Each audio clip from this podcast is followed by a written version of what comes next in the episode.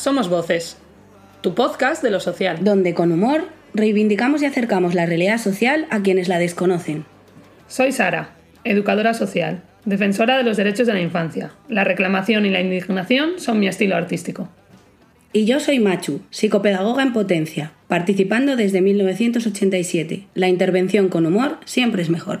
Bienvenidas, bienvenidos, bienvenides al octavo podcast de Voces. Octavo y último, eso es muy importante de decir porque este grupito de gente ya, estos chochos necesitan vacaciones. Están un poco tal moño ya, sí. La verdad es que ha sido un año maravilloso, Sara. Muy maravilloso, muy intenso. A mí se me ha pasado muy rápido, la verdad. Sí, la verdad es que sí. Ahora que estábamos haciendo recuento de todo lo que habíamos, todos los podcasts que habíamos hecho, al final uno por mes, parece que no, pero oye, se nos va el año en un plis plas. Pues la verdad es que sí, hemos conocido a mucha gente, las agradecemos a todos y a todas las personas que han pasado por nuestras entrevistas, Sí. que nos han mandado relatos. Y... O que nos han mandado buenas opiniones, me Claro, gusta. sí. Que Toda la gente que nos apoya en las redes sociales. eso, la gente que se suscriba a nuestros canales. Pero vamos, que no penséis que esto es el final, porque... Mm, Habrá segunda temporada. Muy bien. Hemos probado la primera temporada, nos hemos visto bien, nos ha gustado. Así que habrá segunda temporada, esperemos que mejor. Hombre, para peor no podemos ir, Sara, porque... Bueno. Bueno, a ver, yo creo que sí. Podremos empezar desde cero otra vez. Sí. En valores negativos siempre se puede empezar. Pero sí, esperemos no ir a peor. Sí, así que nada, que durante el verano, pues, ¿qué podéis hacer? Eh, leer los relatos que iremos subiendo, escuchar los podcasts que tenéis eh, acumulados, que lo sabemos, ¿eh? Entonces, bueno, pues tenéis estos meses eh, que nosotras no estaremos en las ondas y eh, iremos más tarde a la carrera de de que nos den algún premio Del o Grammy Latino del de los Grammy- podcasts. sí, o, que- o que nos den un puesto en, en Podium Podcast que es eh, Ojalá, eso estaría muy bien. Si alguien conoce y tiene mano en Podium Podcast, oye, que nos man- que les mande un, un, un- un trocito un trocito nuestro. Entonces, bueno, que seguiremos eh, informando, ¿no? Mm, informando y, y seguiremos entreteniendo todo lo que podamos, pero ya eh, no en formato podcast, ya será todo formato, bueno, ya digital, escrito, para que cuando tengáis un ratito este verano, Pues entre mojito y mojito, os lo en, la playa, claro.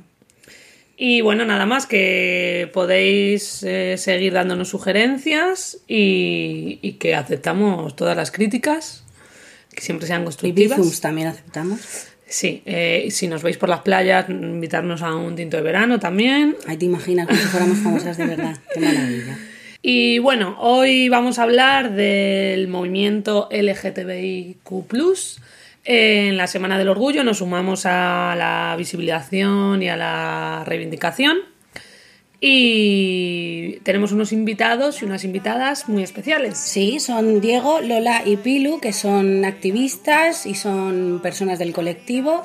Y creo que... va- Profesionales de lo social Profesionales de lo también. social también, sí. Y nada, os dejamos con la entrevista y esperamos que os guste.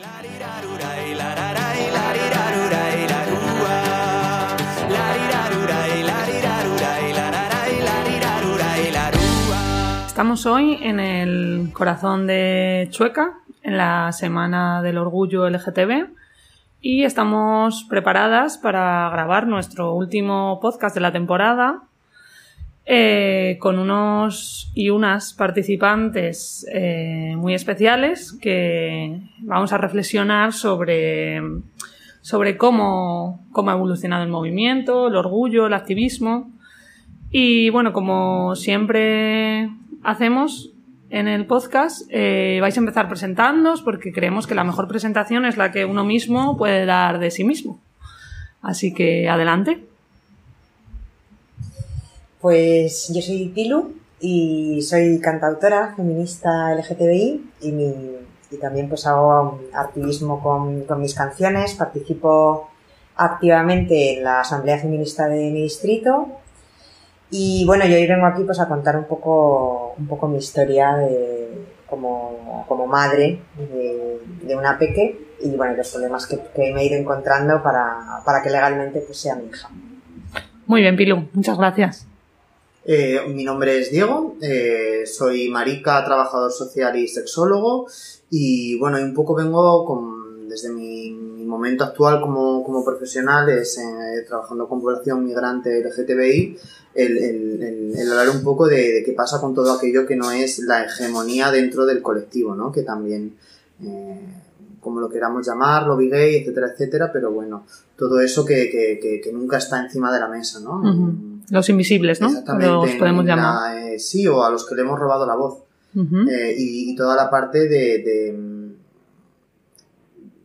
de, enfocar hacia, hacia un lugar desde donde estemos todas las personas del colectivo en la lucha, no solo quienes tienen el poder, ya sea cultural, económico, social. Perfecto, muy bien, Diego. Bueno, pues yo soy Lola y emulando un poco a Diego, yo soy Bollo, soy socióloga y soy sexóloga también. Así que bueno. Eh, bueno, pues eh, yo trabajo desde hace 19 años en un servicio público de la Comunidad de Madrid que atiende, atiende a las personas LGTBI y yo, mi parte sobre todo es la parte de formación y sensibilización y sobre todo en coles e institutos. Es porque yo trabajo eh, con el tema LGTBI en coles e institutos. Muy bien, muchas gracias, Lola. Pues bueno, para abrir boca, eh, la primera pregunta que, o bueno, no, no, es tanto una pregunta, sino el primer tema sobre el que queríamos reflexionar es eh, que, bueno, nosotras creemos que, que, es verdad que la sociedad ha avanzado mucho, ¿no? En, en estos años, sobre todo en algunos ámbitos, eh, pues haciendo el movimiento mucho más visible, consiguiendo pequeños objetivos, ¿no? Pequeñas leyes, pero hay veces que nos da la sensación eh, de que hay cosas que llevamos reivindicando muchísimo tiempo y que nos parecen imposibles de alcanzar, ¿no? ¿Qué, creéis? Pues totalmente, porque mm, al final va ocurriendo que se van alcanzando, o sea, se van conquistando derechos, pero a su vez es como que hay una casuística muy grande de, de opciones en el momento en el que te sales de la heteronorma Y entonces, pues, legislar todo eso, pues, se convierte en algo, en algo muy complicado. A mí, en mi caso, mm, pues, me ha ocurrido que cuando, bueno, yo tengo una pareja mujer desde hace seis años y cuando decidimos eh, tener a, a nuestra peque, pues nos estuvimos informando, nos enteramos de que parecía que había que casarse para no tener ningún problema a la hora de la afiliación y bueno, lo, lo valoramos, pero para nosotras el matrimonio como que quedó muy descartado desde el principio, no, bueno, no concebimos esa forma de relacionarnos y entonces decidimos iniciar un poco la pelea y también tener un poco la oportunidad de al vivirlo, pues poder eh, denunciarlo, ¿no? Y poder prestar ese testimonio de esto ocurre, esto pasa. Entonces, bueno, pues cuando nació la Peque, mm, que encima entramos en modo pandemia, todo se paró y no, no podía ni siquiera acceder al servicio de orientación jurídica para ver un poco qué es lo que tenía que hacer. Entonces, bueno, cuando ya se solucionó un poco la situación así administrativa, inicié el proceso de adopción y yo tenía un poco de esperanza de, bueno, a lo mejor simplemente prestando declaración la madre biológica diciendo, esta persona es mi pareja, quiero criar a esta bebé con ella, que igual a mí me parece sensato, sí. que podría ser suficiente. Pero el Ministerio Fiscal solicitó un informe psicosocial y entonces pues tuvimos que hacer una evaluación psicosocial. O sea, pasáis por la evaluación psicosocial del juzgado. Sí. Vosotras dos, porque la niña es un bebé. Bueno, y la niña pues la vieron, la vieron, claro. se durmió encima de mí, mmm, dijeron en plan, hombre, pues esto es muy significativo. Bueno, es que era todo muy absurdo, porque estaban ellas ahí incómodas porque no les parecía bien, lo, o sea, veían como la situación y eran en plan, pues esto es una mierda, pero, pero estamos en un procedimiento y tenemos que entregar un informe, ¿no? O sea, claro, un poco, para, un poco para explicar lo que es un equipo psicosocial, en cada juzgado hay de familia hay un equipo psicosocial que evalúa casos de menores, ¿no? Pues cuando hay pues, un divorcio, para dar una custodia, para ver incluso un maltrato o para ver eh, también agresiones, ¿no? De, de, maltrato de los padres hacia los hijos o de los hijos hacia los padres. Claro.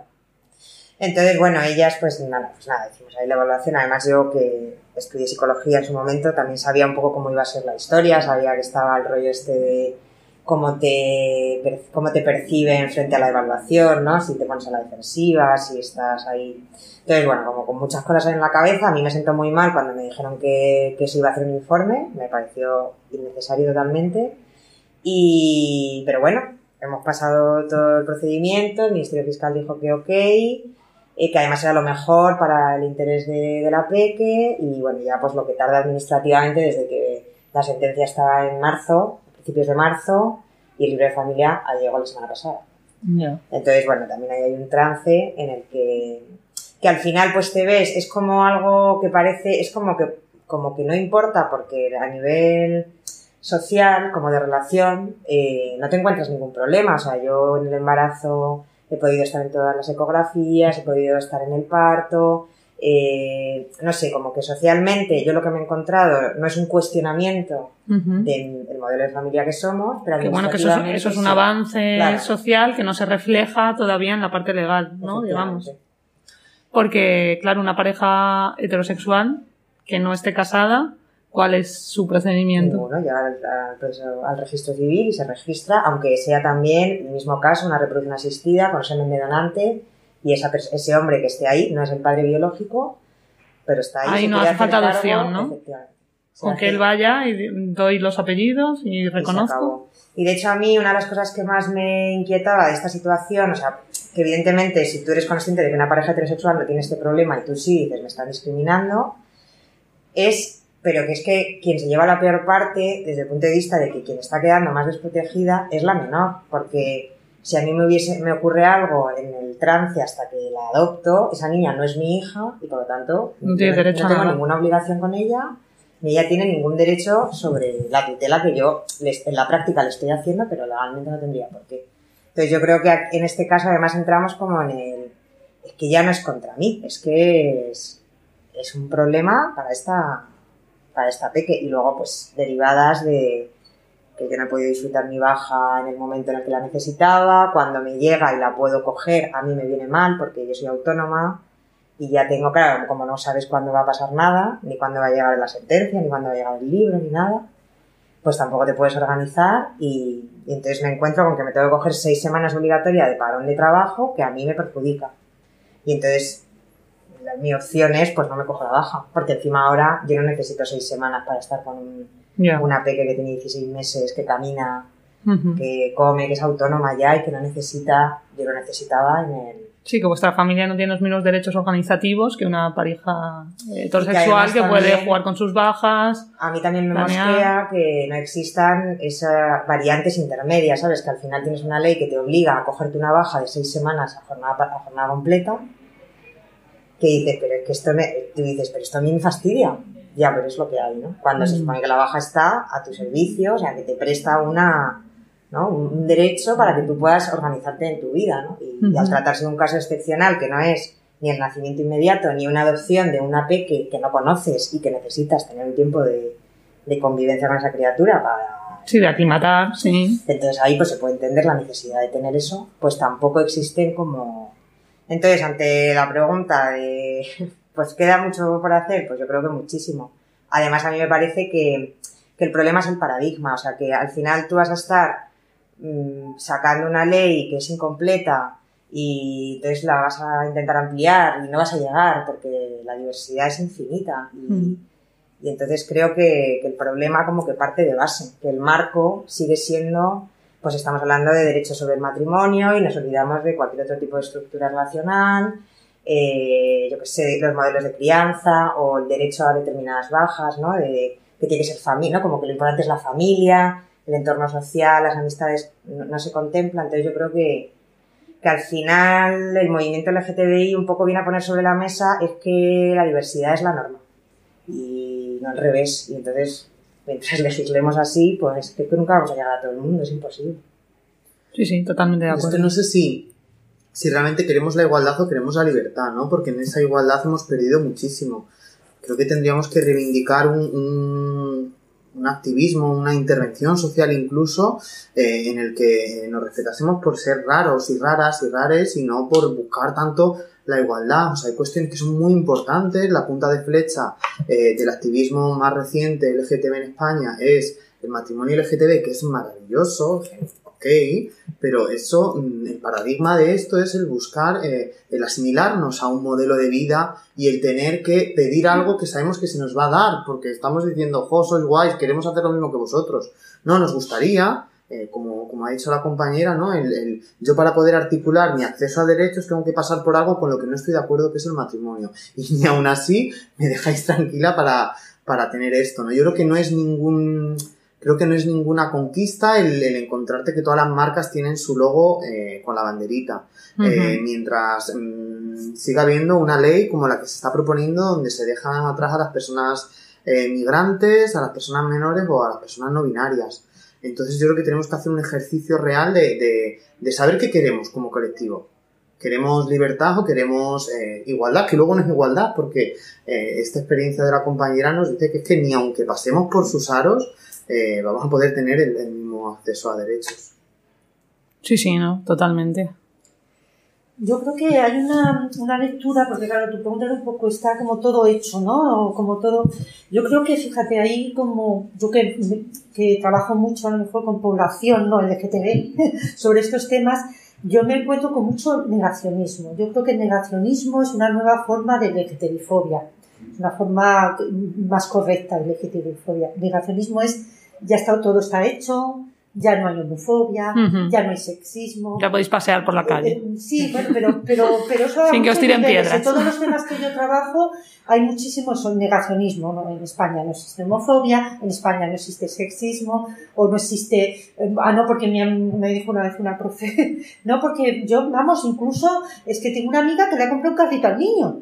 Vamos, esta cosa del sexismo no existe, ¿vale? Entonces, yo creo que el, negacionismo es una nueva forma de LGTBifobia, ¿no? Esa, esa LGTBifobia liberal y creo que el negacionismo es, todo está hecho, no hay, pues no, vivimos en una, en una España con muchísimas velocidades y, y, aquí estamos hablando todos LGTB y tal y no sé qué, y yo que trabajo en todos los entornos, eh, pues veo que hay gente que, que evidentemente son velocidades muy distintas y a ritmos muy distintos. Entonces, eh, sí que existe, existe LGTBI-fobia y existe todavía mm. conquistas básicas que hacer.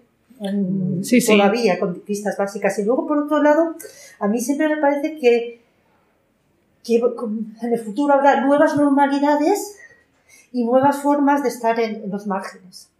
Y al final, eh, yo estoy en el margen, pero si aparece otro margen, ya no estoy en el margen. Es decir, que eso es inevitable. Yo como socióloga lo veo un poco, ¿no? Es decir, siempre va a haber, siempre va a haber nuevas normas, nuevas normalidades, nuevas normatividades y nuevas formas de estar en los márgenes. Por ejemplo, ¿quién nos iba a decir a las mujeres que hace 20 o 30 años, ¿no? Luchábamos un poco por, por la lucha de, de, del placer, de la sexualidad, de vernos como seres sexuales, que a lo mejor la sexualidad va a ser una reivindicación, ¿no? Hoy en día, por ejemplo, eso sería algo que entonces estaba en, los, en el centro y ahora estaría en los márgenes, ¿no? Uh -huh. Es decir, eh, yo creo que esto es inevitable.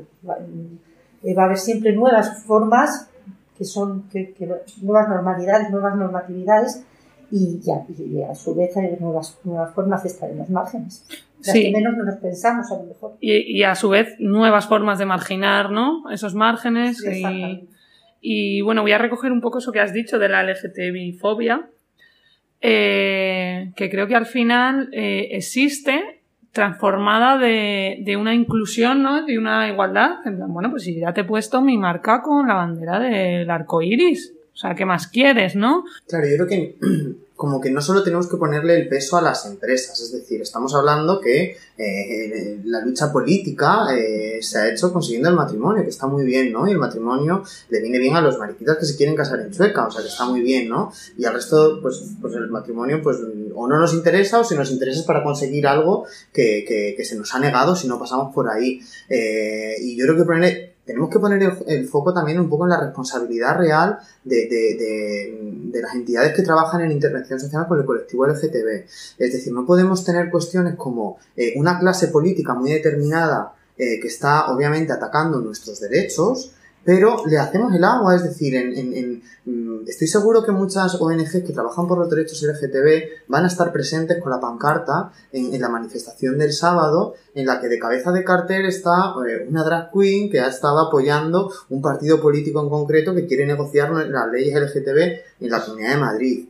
No, vamos a seguir teniendo de pregoneros y de pregoneras a Alaska y a Mario, una pareja heterosexual que ha hecho comentarios xerófobos, que desconoce públicamente y se, se ríe de ello algunas letras del colectivo LGTB. Es decir, no solo son las empresas, hemos hecho que, que la lucha desaparezca y se desvanezca entre, entre el brilli brilli, con lo chulo que es el brilli brilli, ¿no? De hecho, yo eh, tengo la teoría de que hay gente que no apoya el movimiento, que sale de fiesta ese día, se lo pasa súper bien y, que está haciendo chistes mmm, racistas, xenófobos y todo eh, en la propia manifestación. Claro, claro, porque en ningún momento hemos podido llegar a pensar que las personas LGTB pueden estar en los CIES pueden pedir su protección internacional, pueden estar y vivir y sufrir en los armarios de una residencia para personas mayores, las personas LGTB también sufren violencia de género, las personas mayores también, las personas LGTB eh, también están privadas de libertad, las personas LGTB también son menores, es decir, eh, no tenemos esa solidaridad como colectivo y esa solidaridad ha desaparecido pues, por el liberalismo, la competencia, el nacionalismo, el homonacionalismo, es decir, creo que eh, nuestros espacios se han nuestros espacios se han limitado al ocio y no al activismo, al compartir y al entender cuáles son las opresiones que todos y todas compartimos y, ver solo lo nuestro. Es decir, hemos acabado eh, centrando todo en, en, una lucha muy, muy egoísta, muy egoísta. De esto me afecta a mí, pues lucho por ello. No me afecta a mí, pues no, no creo que me, que me interese. Yo creo que en los derechos de las personas LGTBI hay que tener en cuenta la interseccionalidad de una forma muy importante, es todo lo que estamos diciendo. No es lo mismo ser joven, eh, y tener un puesto de trabajo bastante majo, vivir en Chueca y, evidentemente que ser a lo mejor una persona con 60 años en una situación de calle, a lo mejor una persona en petición de asilo, eh, personas que no hemos hablado pero con, con, capacidades diversas, personas con a lo mejor eh, eh, con neurodiversidades, es decir, es que la realidad del LGTBI no se puede ver si no ves la interseccionalidad, porque el feminismo no se puede trabajar si no se trabaja desde la interseccionalidad. Entonces a mí eso me parece un tema muy importante, claro, evidentemente. ¿no? Las, siglas no es nada en sí. Pues ¿Qué, qué, qué acompaña las siglas? ¿Qué pasa con las siglas? Sí, Igual sí, cómo intersecciona las, las realidades de las personas en esas siglas. ¿Y creéis que ese activismo, no? Porque eh, lo que es el activismo LGTBI empezó mm, con la manifestación, siendo una manifestación. Ahora se le sigue llamando manifestación, pero bueno, desde hace muchos años yo he oído mucho cabalgata, ¿no? Como la de Reyes. En plan, que se le da la importancia a lo visual, a la fiesta. Eh, ¿Creéis que se puede volver a, a, los orígenes? De hecho, este lunes ha sido el orgullo crítico, ¿no? Que, que además ha movido bastante gente, yo creo que, que más que otros, que otros años. Eh, ¿Volveremos al origen? ¿No? Yo creo que, que, que, el ejemplo que has puesto del orgullo crítico, que, que yo que soy un marica rural, además, que he llegado como todos estos maricas a la, a la capital a, a ver qué, qué, cosas podía descubrir aquí, ¿no? Y, y, y, me encontré con un orgullo crítico pequeñito y creo que, que se ha conseguido eh, que, que, la gente entendamos, sobre todo la gente del colectivo, gente que no es del colectivo, entendamos por qué es importante que haya un, un lugar así y por qué podemos sentirnos orgullosos, pero desde otro lado. Eh, y yo creo que, que, creo que sí, creo que el ejemplo del orgullo crítico da un poquito de, de, esperanza. Bueno, el orgullo crítico empezó en lavapiés y ya no está en lavapiés. Y cuando las cosas pequeñitas se hacen grandes, al final terminan igual. Es decir, que yo el orgullo, por ejemplo, que soy la que más años tengo aquí y a lo mejor más años también en la militancia. Uh -huh. Claro, yo el orgullo oficial lo he visto como estáis viendo ahora el orgullo crítico. Uh -huh. Pero las cosas crecen y cuando crecen. Claro, de hecho se cambió de día. Claro, por eso sí. digo que yo ya no está en el orgullo. El orgullo crítico ya no está en Lavapiés, por ejemplo. Pero ya está en una zona mucho más. Mmm, eh, ¿no? centralizada o tal, como está el orgullo Sí, bueno, pero también a lo mejor es porque hay más gente, ¿no? Y es más visible. Ya, pero, pero eso, cuando algo es grande, la verdad, es, es, mi experiencia, cuando algo se va haciendo grande, va perdiendo su, su para naturaleza mí, también. Para mí la diferencia radica sobre todo en, en, en, en, lo cómodo que yo me siento en, una en un lugar en el que todos los cuerpos que hay desnudos no son musculados y son blancos y se Claro. parecen más al mío, al de mi compañera que va conmigo, esa es la diferencia. Donde no te encuentras agresiones eh, racistas, por ejemplo, si te las encuentras, se encuentran en un, en un espacio de cuidados, donde se generan grupos para que las personas que tengan miedo, vergüenza, a ir Puedan ir acompañadas. puedan ir acompañadas. Es decir, Mm. para mí creo que, y la purpurina y la fiesta es lo guay, porque creo que eh, lo que te- lo que celebramos es eso, el, el haber estado y el haber y el salir y el, y el esperpento y el demostrar que, que, que nos apetece hacer esto, pues lo hago y salgo así vestido y pongo esta canción o la otra o bailo. Eh, creo que es esa la parte, no tanto el, el, el que, el que sea un sitio serio y de protesta, también puede haber parte festiva y parte de, de evento grande, ¿no? Yo creo que es un poco la, Hombre, que la se, y se, y se puede ser activista desde la diversión también. Eso es. O sea, que no es todo sufrir, ¿no? En el activismo, que podemos celebrar que, que estamos juntas, juntos, juntes, ¿no? Y que, y que estamos unidos ha- ha- haciendo algo más grande, pero yo sí que veo una diferencia entre, pues eso, ¿no? Que a mí el orgullo crítico, ya sea en un sitio pequeño, o sea, yo creo que, la, que las cosas que se hacen grandes no tienen por qué o sea, igual quita eh, la esencia primera, ¿no? Pero el añadir... Y que sobre todo no hay eh, empresas lucrándose de Claro, esto. yo Que creo la- ahí radica que la la diferencia para que- mí. Claro. ¿eh? O sea, yo, yo, yo me sentiría violentado si estoy celebrando eh, un orgullo eh, que está patrocinado por una empresa que me está explotando, por ejemplo, y estoy Claro. trabajando en ella. Claro, es claro. decir, eh, Yo recuerdo hace 10, 12, 15 años quizás que, que había gente que me decía, oye, es que fíjate, yo claro, mm, pues en aquel momento tan, tan contenta del Día del Orgullo, que solo había uno y tal, y me decía, no, pero hay en países, yo vengo de Inglaterra y no sé qué, y hay un montón de follones porque realmente el, el, el orgullo, el Día del Orgullo se lo están quedando las empresas. Y yo en aquel momento todavía decía, pero, pero bueno, que pero eso no, aquí no pasa, ¿no? Aquí no está pasando, y si estaba pasando, pero estaba pasando, no nos estábamos dando cuenta, pero está pasando. Por eso que, que, que, yo, que yo también recuerdo un orgullo chiquitito y un orgullo tal, y cuando crecen las cosas, no sé qué, que lo mismo me equivoco, ¿vale? Pero pienso que, bueno, a mí, por ejemplo, eso. Yo creo que no hemos limitado el crecimiento, ¿no? Porque está bien que crezca y que cada vez seamos más y que dejemos de, de ser un día hace años, ¿no? Pues hace 20 años que, que nadie, que no estaba ni representado en el periódico, que salía una cosa pequeñita, a cortamos, se cortara, claro. acortamos el Paseo del Prado, ¿no? Bueno, somos muy grandes, pero creo que un crecimiento con control Yo creo que con respecto, o sea, que aunque es un poco inevitable, es verdad que, todo movimiento que se va masificando, pues entra un poco en una lógica de, bueno, en el que pueden pasar cosas que adulteren el, inicio de, ¿no? O, o los principios de ese movimiento.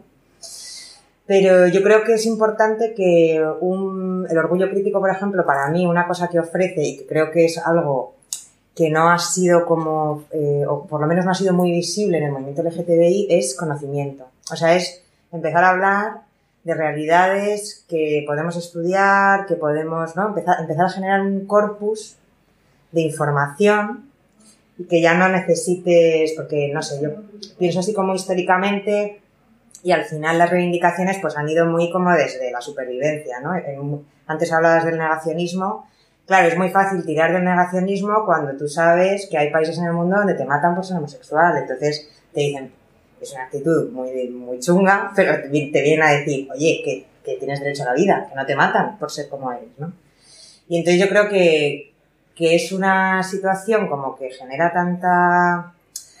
es tan discrepante en el, en el mundo, no es, no es como una realidad consensuada, ¿no? A nivel, como puede ocurrir con, con, otras realidades que quizá este, pues el tratamiento de la pobreza o de, ¿no? Que, que sigue existiendo, pero se reconoce que es un problema, se reconoce que se tiene que luchar contra ella y tal.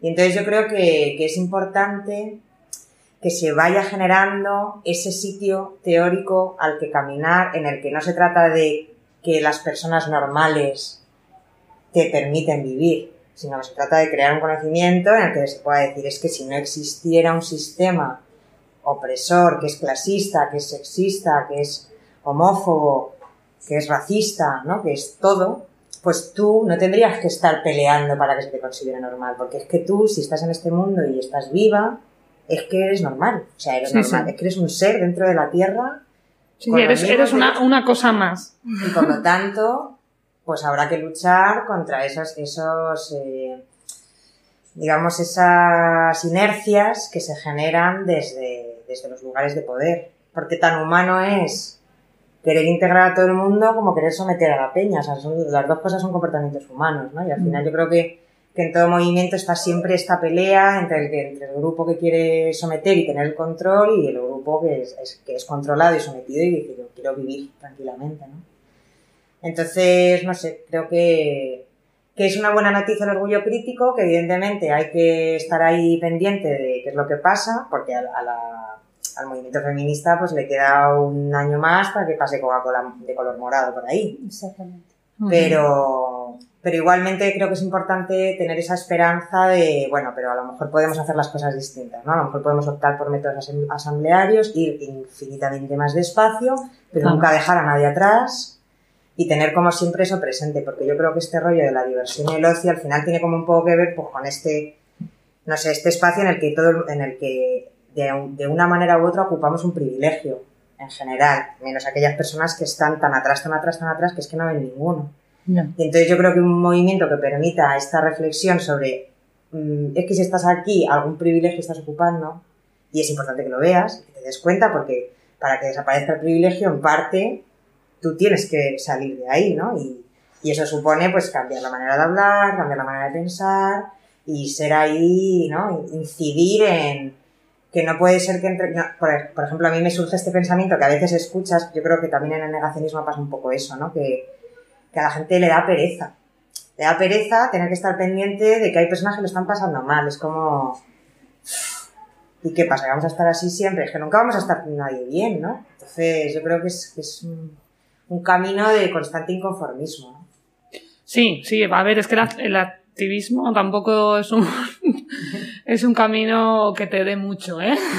Yo creo que siempre se da, se da más. Eh, bueno, para ir cerrando, la- el último tema sobre el que queríamos hablar, eh, Lola, es que nos contaras un poco las, eh, el cambio, ¿no? En las políticas educativas. ¿Qué ves tú en los institutos? ¿Qué temperatura tiene la, la juventud en, en este tema? Si te has topado con mucho discurso de odio, que ahora, pues eso es el negacionismo que decíamos, que ahora parece que está de moda también, ¿no? Entre una parte de la juventud, bueno, cada uno se vende y el discurso de odio también se está vendiendo a quien lo quiera comprar. Bueno, mira, yo estoy todos los días, desde nosotros el 80% de todo el trabajo que hacemos de información se hace en centros educativos y yo estoy todos los días en centros educativos distintos. Estoy en centros educativos distintos en toda la Comunidad de Madrid, tanto públicos la mayoría como concertados y como privados algunos. ¿eh? Bueno, los concertados y privados son menos, pero también nos llaman. Y claro, yo es que la realidad que veo en Madrid es muy distinta de unas zonas a otras, es muy distinta en el mismo cole, a veces de un grupo a otro. Pues yo qué sé, te cuento una anécdota, ¿no? Por ejemplo, puedes pasar de, de un- en, un- en el mismo cole, ¿eh? de una clase de sexto de primaria, nosotros damos las charlas a partir de quinto de primaria, pues en una clase de sexto de primaria en que una de las niñas me había hecho todas las banderitas, había estado toda la semana haciendo banderitas de distintas identidades para, para, pues, pues, para conmemorar un poco que iba a ir yo a dar una charla, ¿no?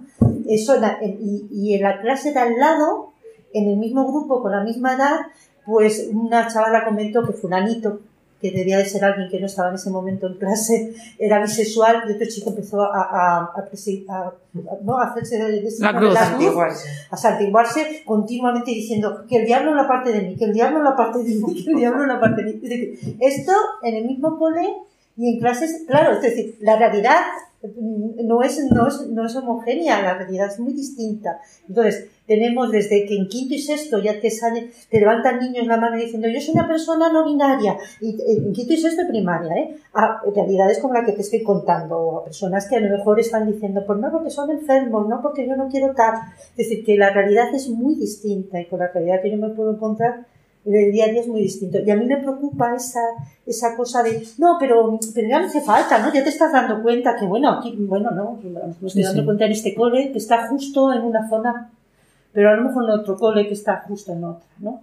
Yo de lo que estábamos hablando es un poquito, eh, creo que eso es importante. Nosotros vamos a muchos centros educativos que nos llaman porque hay dos leyes que respalda eso, que es la ley 2-2016 y la 3-2016. ¿vale? Estas dos leyes plantean que los centros educativos tienen que estar formados y sensibilizados en estos temas, tanto el alumnado como el profesorado como las familias.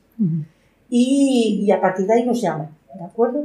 A mí me preocupa a veces que, eh, que no se hace tanto, es decir, yo creo que nos, tiene que nos tendrían que llamar desde todos los centros.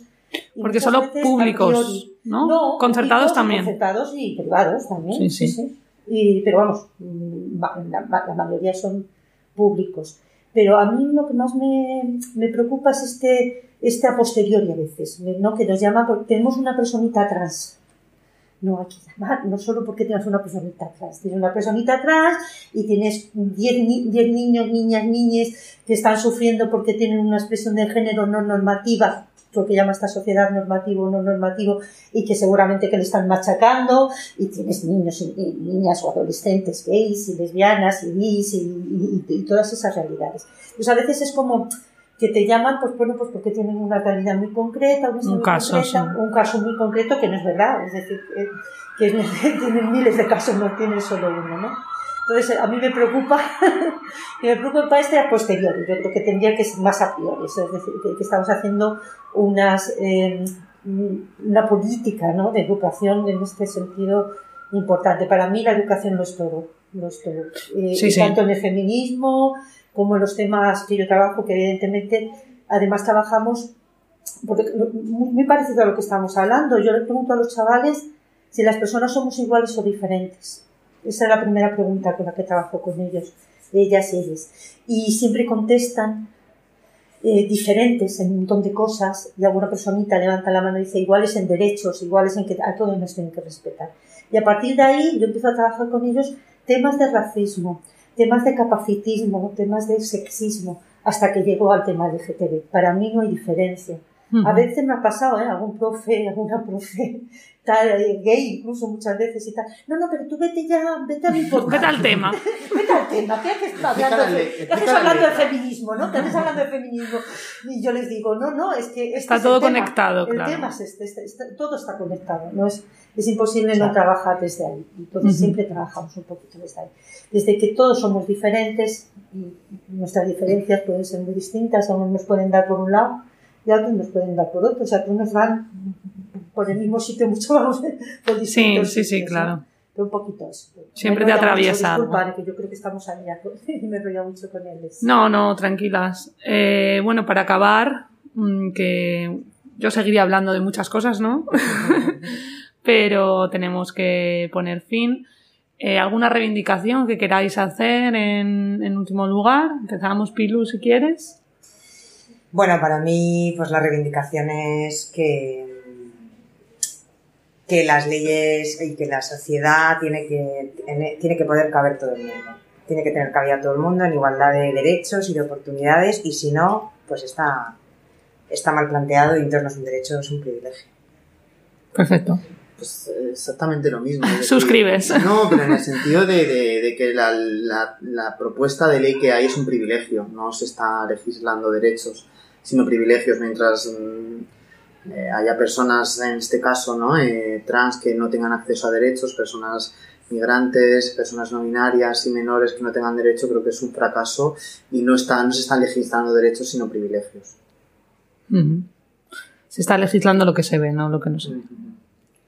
Pues yo daría un poquito, según estoy apoyando lo que han comentado la compañera y el compañero, yo creo que, hay, que, que seguiría dando muchísima importancia a la educación.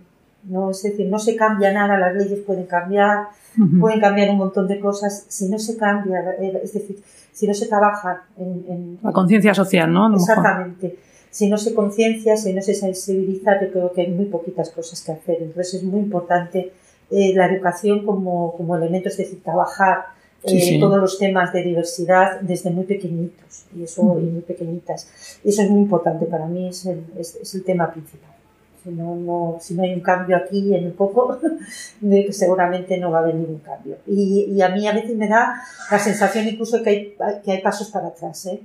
Sí, bueno, eh, otro tema que nos, que nos ha quedado, que además siempre hablamos en el podcast, son cómo afecta los discursos de odio eh, al, al movimiento y vamos, por hacer un pequeño apunte, han, han subido las, las agresiones eh, por, por temas de diversidad, ¿no? Tanto racistas como LGTB, como inmigrantes.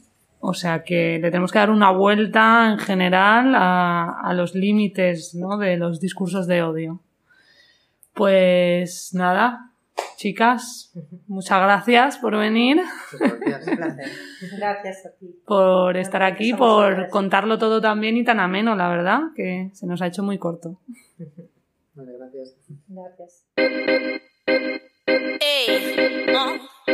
Oh. Yeah. Díselo. Estamos bien. Ey. Bueno, Machu, ¿qué traes hoy? Pues no traigo nada. ¿Cómo que no traes nada? Porque no traigo nada, que yo que no traigo nada. Pues Machu, tu trabajo es venir aquí para hacer reír a la gente. Bueno, trabajo, trabajo, vamos a ver. O sea, que- Bueno, a ver. Que aquí nadie nos paga un duro, ¿eh? De momento. Pero sí, tienes razón. Estoy avergonzada, pero sé que es el último capítulo, que hemos venido aquí a hacer humor, pero es que no traigo nada. Sí. Tú, tú no has venido a hacer humor hoy. Yo no he venido a hacer nada, porque vengo mal, frustrada, disgustada, vengo triste. Porque estás triste. Pues porque hay una señora, que yo no sé si te habrás enterado, que se llama Laura Sánchez Vegas. No me suena. Vale, pues Laura Sánchez Vegas es la directora de La Chocita del Loro, que Algo es un espectáculo, bueno, un espacio en el que hay cómicos y una cómica aquí en Madrid. Eh, y bueno, pues es que Laura Sánchez Vegas ha salido por la radio diciendo, a ver, en, en resumen ha dicho que las mujeres no somos graciosas y yo he dicho, no, se acabó, tú y yo hemos terminado. Has cerrado el humor, el humor humor. y yo hemos terminado. Vaya. Y tiene que ser hoy, en el último podcast. Digo, Sí, a ver, podemos improvisar. Yo ahora cojo el móvil, abro lo país y miramos eh, titulares Bueno. y los comentamos como eh, si trabajáramos en la chocita del loro o para agradar a Laura Sánchez Vegas. vale. Vale, venga. O sea, lo comentamos como si tuviéramos un pene muy grande. También, venga, uh, me encantaría. Lo miraría todos los días. Vale, entonces vamos a empezar. A ver, sociedad. Eh, José Luis Moreno eh, detenido por estafar a muchísima gente. Vaya. Pues nada, ¿qué podemos decir? A ver, al final, pues metió la mano donde no debía, eh, te mete la mano por el culo y luego a ver qué haces, muchísimas bromas homófobas que en esta semana vienen muy De bien. culos. Claro. Pero bueno, eso es lo que podríamos, yo qué sé, decir así un poco. A ver, mm, política. Venga. Eh, Tony Cantó será el director de la, oficina del Espa- eh, de la Oficina del Español para hacer de Madrid la capital del idioma español en Europa. Joder, Tony Cantó. Ídolo, héroe, la reina, el dios al que yo le rezo. Total. Eh, a ver, también te digo, hacer de Madrid la capital del español, esto ya es un comentario personal. eh, en Europa Eh, bueno, no me parece muy difícil. ¿no? no es que es la única capital de... Bueno, hay más, pero bueno, capital de país, claro. de Aquí de nuestros fallos habla- en geografía. De habla hispana en Europa. Claro. No hay, no hay en mucho fin, más. eh, bueno, pues el asco por bandera, para mi gusto. En fin, seguimos con las noticias de la chocita del loro. Eh, sanidad. Megabrote por los viajes de fin de curso a Ay, Mallorca. qué bonito me parece esto. ¿Te parece bonito porque tú te estás imaginando élite? Eh, me estoy imaginando cómo me lo pasaría yo ahí encerrada con mis compañeros. Vale, pero vamos a pensar que somos personas que trabajan en la chocita del loro. Eh, yo haría alguna típica broma de, no sé, orgías, pajas entre amigos. Sí. eh, sí, sí. No sé, que, que si no hay alcohol no te lo pasas bien. Y, y bueno. Mucho porno en móvil. Ah, bueno, claro, porque esta gente si está allí encerrada, Claro. sí, necesitará un desahogo. La verdad que no se nos da bien eh, hacer No, la verdad bromas es que no. chocita Vamos a seguir intentándolo. Venga. Deportes. eh, los gabachos a su puta casa en la Eurocopa. Vaya. Aquí hay que hacer bromas con Morata, creo. No soy Ah, muy- sí, que no la mete. No, que- la metió. Que no la mete, pero que ahora la mete. y que no luego sé no la metió. Es verdad, es verdad. Eh, Team Morata. Eh, luego tengo otra. Nadal es el mejor. Mm, Pero no hay nada de nadar, ¿no? Bueno, pero no importa porque toda persona que se precie en España tiene es que verdad. adorar e idolatrar, y sobre todo Tony Cantó, tú verás. Yo creo que se aman mutuamente. Sí, es verdad. Marca España. Venga, y Nadal. vamos a, a pasar a la última, eh, que a mí la verdad es que la acabo de leer y me encanta. Enrique Ponce se retira. ¿Enrique Ponce quién es? El torero. ¡Ah!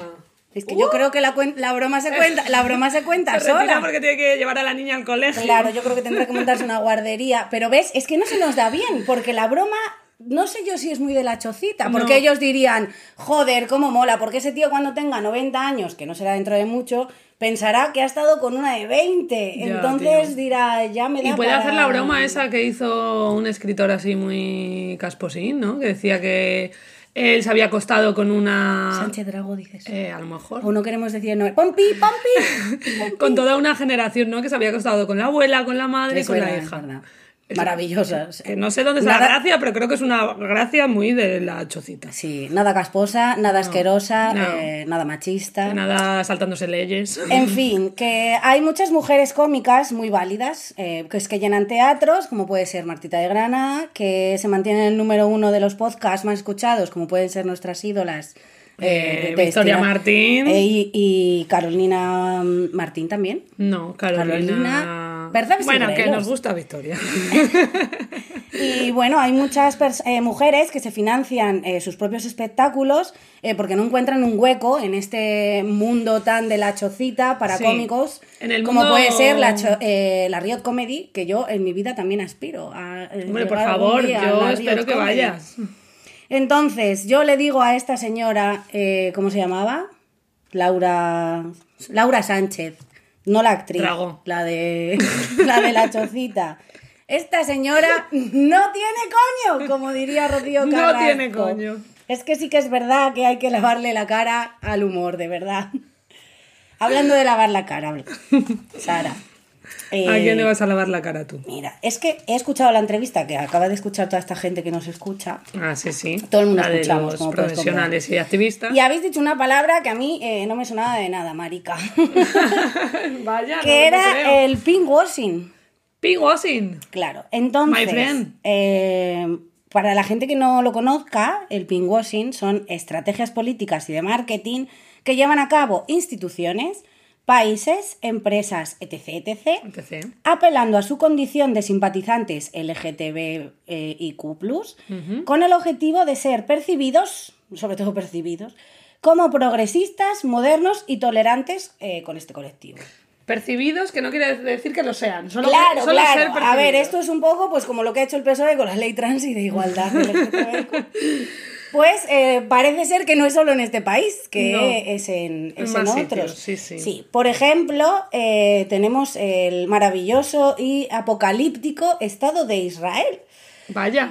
que ellos se las dan como de... Son super gay friendly. Sí, son gay friendly, turismo de turismo del mariconeo iba a decir, pero igual se me ofende Sí. a alguien, pero bueno, turismo gay, Como no sé. protegido, que puedes ir, que no pues, pasa nada. Exacto, pero claro, eh, pero, Pero- si luego violas derechos humanos, Es que si tu piel es marrón ya no. claro, o sea, es decir, eh, violar derechos humanos de los palestinos, sí, eh, gay friendly también.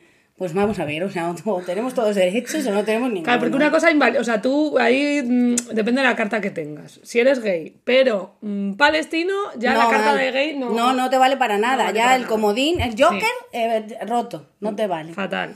Pero bueno, que no hace falta irnos tan lejos, porque luego, por ejemplo, en España, pues Carmen Calvo, En febrero, eh, dijo que eh, el género se elige por voluntad o deseo. Todo esto mucho antes de pues eh, que, que entrara en vigor esta ley. Bueno, cuando entre en vigor sabe Dios cuándo. Pues se lleva un aplauso y el juego del programa. Claro, que al final tiene tiempo para desdecirse, desde aquí la animamos, que no hay nada más bonito que Carmen, reconocer un error y decir, mira, es cierto. Más que nada porque luego llegan los de los fact check y en los que te hacen La biblioteca Claro, esa. sí, la, no, la- no se llama así. O la maldita hemeroteca. Hemeroteca, Toda eso esa es. gente que de verdad, oye, esa gente cómo trabaja. Esa gente trabaja muchísimo, ¿eh? Entonces, bueno, eh, también te digo, estas cosas eh, de desdecirse a los verdes mal, Los A los verdes mal no les pasan. No, porque lo hacen todo bien, lo hacen todo... de cara. Claro, Es directo. gente que te dice, esto, o sea, todo lo que no esté dentro de mi normalidad, no me vale. Basura. Pero que también te digo, yo agradezco toda esa abrumadora sinceridad. Porque ya, ya, te- ya te vienen, ya, ya dices. Yo agradezco que la tuvieran solo en su mente. Sí, hombre, si ya tuvieran como Eso un pequeño, iba a decir gueto, pero iba a quedar feo, porque entre los chavales de Mallorca, los judíos, no sé qué, nos vamos a meter en un berenjenal que no es el Sí, nuestro. sí, sí, pero bueno, que a ver, que si podéis ser más silenciosos, ¿eh? incluso decir las cosas para adentro, mejor. Claro, como si estuvieras en misa. Claro, allí, como las señoras cuando rezan y hacen... bien. Eso es, eso es. En fin, más ejemplos de pinkwashing. Pinkwashing, idiomas, querida. Eh, Inditex. Eh, a quien a mí me gusta Inditex. llamar mi mayor enemigo. Inditex, eh, Sara, yo no sé si ha sido últimamente a alguna tienda de... No voy a decir marcas. Sí, Lo voy a yo, intentar. mm, Es que yo intento ser buena persona, Sí. pero no lo consigo. No, claro, a ver, es que me encantaría comprar una tienda Claro. en la que... eh, Y además hay una en concreto que siempre voy y hoy acabo. Claro, capas picando. Pues entonces en Inditex tienes, corrígeme si me equivoco, calcetines con bandera eh, LGTB, eh, camisas de colorinis abanderadas del colectivo. Sí, y ahora como desteñidas, ¿eh? muy guapas también diré. Bueno, correcto. No, no- no estoy puesta, pero sé que existen porque tú Sí, te metes en internet y ahí están. Eh, también hacen en Inditex un purple washing, que es eh, básicamente lo mismo que el pink washing con el, el colectivo LGTBIQ, pero eh, alegando un compromiso con la igualdad de género y poniendo la cara de Frida Kahlo en absolutamente todos los bolsos, tote bags, zapatillas, etc. Y además también tienen camisetas que ponen Paco, friega el baño, pero en inglés, porque te Que no sé por qué, cool. porque Paco friega el baño en español es... A mí me parece bastante contundente. Vamos, sí, sí. Por lo tanto. Yo creo que sería la primera medida que tiene que tomar Tony Cantó. Sí, sí, sí. Eh, Poner los mensajes de las camisetas en español. claro, y que no le ponga. Sin faltas. Sin faltas. Claro. Y con lenguaje inclusivo, ya veremos. O eso no lo va a hacer ya. Nos queda. Por lo tanto, Inditex, eh, muchísimas gracias por tu compromiso con el colectivo, de verdad. Eh, estamos encantadísimas, pero si no utilizarais mano de obra infantil para poner esas maravillosas perlas y lentejuelas en vuestras camisetas. Sobre Eh, todo muchísimo porque muchas veces fabricáis en países unas camisetas que los propios países no se podrían poner porque a lo No, está claro, penado. penado. por ley, efectivamente. Además, ya que estamos hablando de esto, si utilizáis un poquito más de tela para las tallas 42 y 44, os lo vamos a agradecer, Sí. porque es que un día nos va a dar un trombo y no va a ser por AstraZeneca. Hostia, por favor. La talla 38 nos aprieta el chocho. Efectivamente. Y nosotras que usamos más, pues, pues más talla, más, más apriete de todo. Pero bueno, que también te diré, eh, para, para darle otro fondo a todo esto, que la Fundación Amancio Ortega eh, realizó una compra de material sanitario para pandemia valorado en 63 millones de euros. Claro, muy bien. ¿Qué te parece? Pues mm, que es una estrategia buenísima. ¿No te parece que eh, mi gato se lava mejor la cara que Sí, sí, sí, esta sí. gente? Pero cuidado, porque eh, uniendo esto con la gente que de la chocita del loro, creo mm, que esa gente es agradecida con esto, ¿no? Sí, Ah, claro. Muy bien. Sí, sí, sí. Esta es la gente que mueve el mundo, en realidad. Nosotras, eh, poquito. Nosotras no, nada, la verdad que poco. En fin, que yo creo que hay que seguir reivindicando el orgullo mucho más que nunca, que al final los derechos LGTBI en España se ven cada día más amenazados, sobre todo con los nuevos discursos de odio, todos los bulos que se vierten sobre el colectivo y que en realidad lo único que hacen es tratar de poner a todo el colectivo en contra de la opinión pública. Sí, sí, sí, sí, sí, totalmente. Yo creo que nos tenemos que dejar de esta publicidad sin sentido que hay en todos los sitios, ¿no? De todos queremos sumarnos y ser los que más visibilizan, cuando, ya te digo, vas al Burger King y te dan una bandera LGTBI, eh, pero luego es una empresa... Ay, ojalá la corona del burger.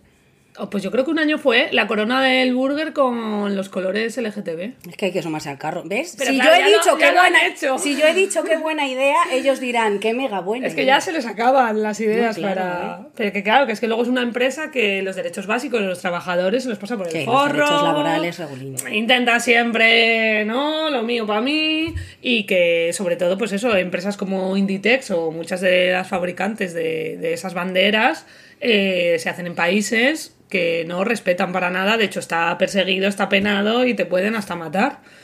Entonces, bueno, yo creo que mucho menos propaganda y mucho más activismo y compromiso. Sí, visibilidad y respeto. Mirar para otro lado no ayuda a nadie. Ey, uh. Uh, ah, uh, ah, yeah. Díselo. Estamos bien. Ey. Ay, macho, me da mucha pena este momento. Bueno, hasta aquí ha llegado nuestro último podcast. Rapidito, Sara, que mucha pena, pero vamos a poner el culo en la piscina. Sí, bueno, eh, agradeceros mm, a todos los escuchantes y las escuchantas de nuestro podcast. como venga Tony Cantó, te va a poner una multa. Dios mío. Me voy a chivar. Yo sí que estoy para presidenta de esa mierda. bueno, que nada, que nos vamos con nuestra tontería a disfrutar del veranito. Volvemos en septiembre, por favor, estad atentos y atentas, que iremos poniendo por las redes nuestra vuelta.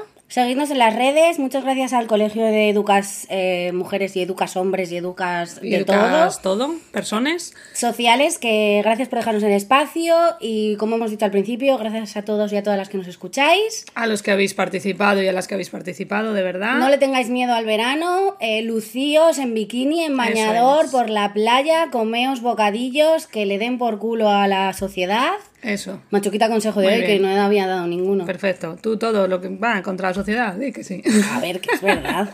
Me jodan. Bueno, y ya que estáis, pues mm, le podéis hablar de nuestro podcast a algún familiar, amigo. Hombre, ahora en verano que la gente viaja Sí, un poco más. Claro. Porque hay que pensar, porque eh, hay veces que hay gente que le hace falta oír estas cositas, ¿eh? Sí, es muy educacional esto. Sí. Es muy pedagógico. Porque mm, más chuquita educa y divierte. Es efectivamente. Es mi lema. Me lo voy a tatuar. ¡Feliz verano! ¡Feliz verano!